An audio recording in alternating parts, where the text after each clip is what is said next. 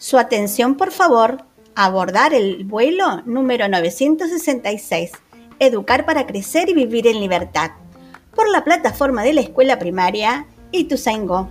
Nuestra comunidad escolar está convencida de que el conocimiento es el único bien que crece cuanto más se comparte. Por ello, teniendo en cuenta esta premisa, aquí te comentaremos una vez por semana sobre contenidos de planificación y didáctica escolar que vamos adquiriendo en diferentes cursos, talleres y jornadas a la que hemos asistido los distintos docentes. Y los alumnos de la escuela comparten sus conocimientos, gustos y vivencias a través de diferentes episodios. Ojalá que les sea de utilidad y agrado.